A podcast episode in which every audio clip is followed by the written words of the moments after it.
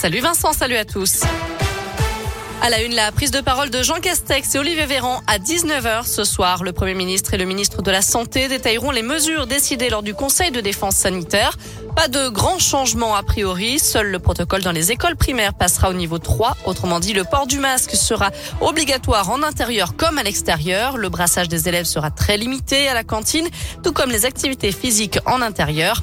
Pas question, pas question d'anticiper les vacances scolaires. Quant à la vaccination des enfants de 5 à 11 ans, le gouvernement attend les avis du Conseil national d'éthique et de la Haute Autorité de Santé. Hier, 42 000 cas de Covid ont été détectés en France et plus de 11 000 malades sont hospitalisés, un seuil qui n'avait plus été atteint depuis la fin août. 25 cas de variant Omicron sont désormais confirmés.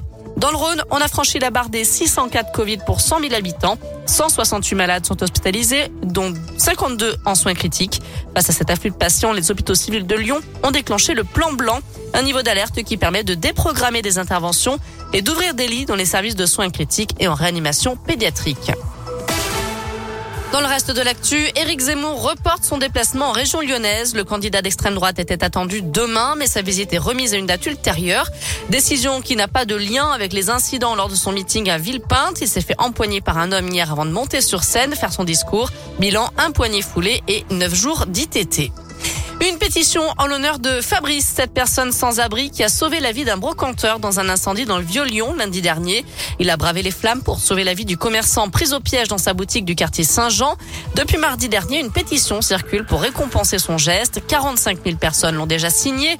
Cette pétition, c'est Oums Dia qui l'a créée. Ce rappeur influenceur lyonnais souhaite trouver un logement à Fabrice. Explication. Ce qui m'a motivé tout simplement, c'est au vu du geste héroïque de, Fabrice de SDF. J'ai lu un peu euh, ce qui s'était passé, puis je me suis un peu rendu sur des lieux. Euh, je me suis dit non, euh, cette personne ne doit pas rester anonyme. Donc je me suis dit il faut pouvoir bah, la remercier et la mettre en valeur, c'est-à-dire par le biais d'une part, soit de la mairie et par le maire, euh, Monsieur Grégory Doucet, qui puisse le recevoir et éventuellement le récompenser.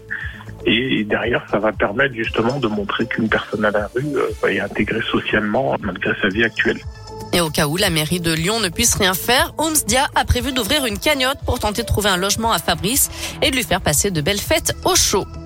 On termine avec un mot de sport et du foot. Selma Bacha prolonge à l'OL. L'internationale française s'est engagée pour trois saisons supplémentaires avec le club lyonnais.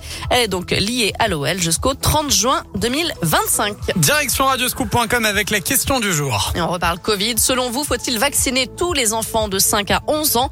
Vous répondez non à 72%.